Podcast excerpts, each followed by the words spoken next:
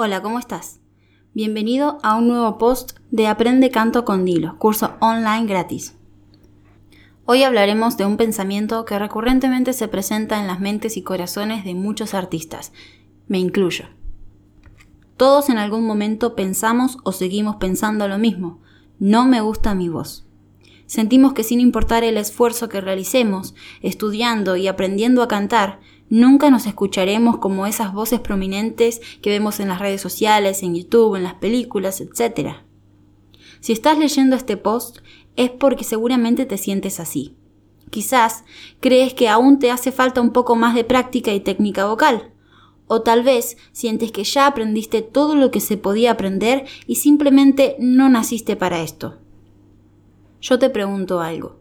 Cuando cantás, ¿para quién lo haces?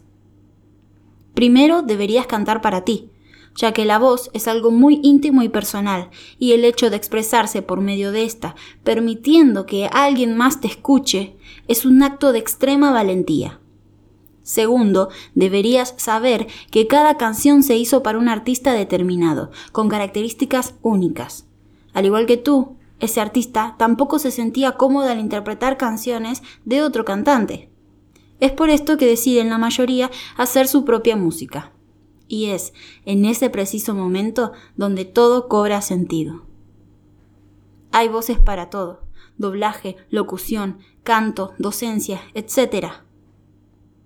Amplía tu horizonte, indaga más sobre tu propia voz, prueba nuevos géneros, pide sugerencias y comentarios. Nunca pierdas la disciplina y nunca abandones tus rutinas de vocalización. Solo con la vocalización podrás ampliar tu mecanismo vocal y conocerte mejor a ti mismo. Si te fascina determinada canción, entonces altera la tonalidad. Alterando la tonalidad de una canción podrás personalizarla. Al cambiar la tonalidad, puede que la ubicación de la voz en la zona articulatoria sea diferente. Por lo tanto, sus características tímbricas, los armónicos que la componen, también cambien. Es decir, sonará diferente y te encontrarás con una mayor libertad al momento de interpretarla. Que este acto no te parezca deshonesto. Muchos artistas reversionan canciones y alteran las tonalidades originales. Puedes ver los mejores ejemplos de estos casos en los tributos, de las premiaciones musicales.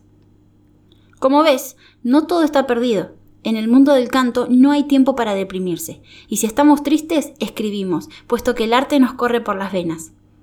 Aprovecha tus dotes, no dejes que nada te detenga, persevera y triunfarás. Gracias por escuchar hasta acá. Nos vemos en el próximo post.